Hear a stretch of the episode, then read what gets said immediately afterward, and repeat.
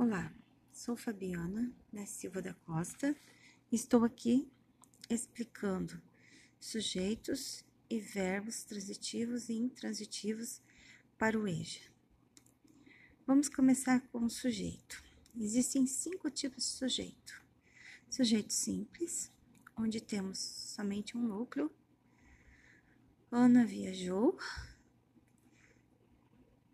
Quem viajou? Ana. O núcleo é Ana. Sujeito composto, onde temos dois núcleos ou mais. Pedro e Paulo compraram sorvete. Quem comprou sorvete? Pedro, Paulo. Só as palavras principais são os núcleos, tá? Outro exemplo: Fernando e as amigas passearam no bosque. As amigas é um monte de, né, no caso é um monte de pessoas. Então, é Fernando e amigas, o núcleo, sujeito composto. Sujeito oculto é aquele que não aparece, mas a gente consegue identificar. Pode ficar na primeira pessoa do pode, o verbo pode ser conjugado na primeira pessoa do singular ou na primeira pessoa do plural. Por exemplo, brinquei no parque fica subentendido que eu brinquei no parque. Então, sujeito oculto. Outro exemplo. Jogamos uma partida de futebol. Fica subentendido nós, da primeira pessoa do singular. Outro exemplo, uma oração. Chamava-se Antônia. Tinha 17 anos. E trabalhava como garçonete. A gente tem duas orações aqui. Daí, quando a gente pergunta ali no E trabalhava, a gente está se referindo a Antônia, que a gente falou no, na primeira oração. Então, é um sujeito inexistente, um sujeito oculto, que no caso a gente consegue identificar numa próxima oração, a Antônia, tá?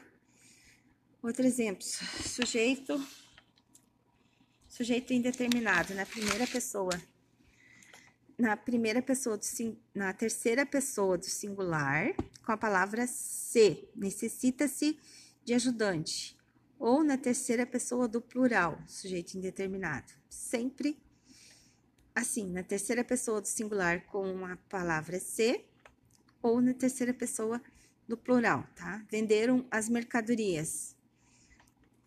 A gente sabe que um monte de gente vendeu as mercadorias que eles venderam, mas não tem como identificar quem, tá?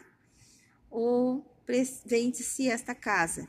A gente tem a, na terceira pessoa o verbo conjugado na terceira pessoa do singular com a partícula ser, tá? Sujeito inexistente é o quinto tipo. Sujeito inexistente é aquele que não aparece na oração. Que não aparece na oração. Por exemplo, quando indica fenômeno da natureza, choveu forte, não tem como a gente identificar o sujeito. Trovejou pouco, não tem como identificar. Quando o verbo haver indicar a ideia de existir. Daí a gente pode botar como exemplo, há uma busca desenfreada por vagas. Existe uma busca desenfreada por vagas? A gente conseguiu transformar o A pelo existe. Então, é um sujeito que não existe, não tem não tem sujeito na oração, tá?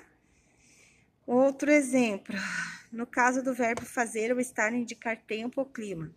Faz dois dias que te espero. Não tem sujeito na oração. Está quente hoje. E outra, outro exemplo, quando o verbo ser indicar data, hora ou distância. São três horas. São 10 quilômetros daqui até lá. Agora, vamos para os verbos. Verbos transitivo.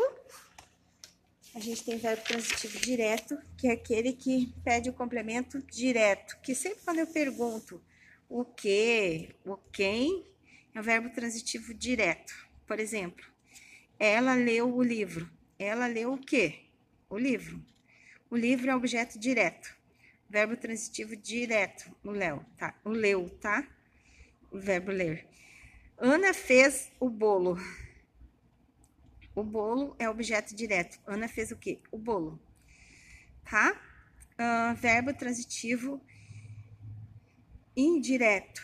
É quando, sempre quando a gente põe uma preposição. Precisa de uma preposição do de, para quem, tá? Jussara precisa de dinheiro. Jussara precisa de quê? De dinheiro. Então, de dinheiro é objeto indireto. Joana lembrou do passado. Joana lembrou do quê? Do passado. Do passado é objeto indireto. Então, verbo transitivo indireto. Nós também temos o verbo transitivo direto e indireto ao mesmo tempo. Por exemplo, Davi deu flores para Maria. Davi deu o quê? Flores. Flores, objeto direto. Para Maria, objeto indireto. Raul emprestou o livro a Júlia. Raul emprestou o livro, emprestou o quê? O livro, objeto direto. Para quem? A Júlia, objeto indireto, tá? Joyce fez o bolo para o filho. Joyce fez o quê? O bolo, objeto direto. Para quem? Para o filho, objeto indireto. Tá bom?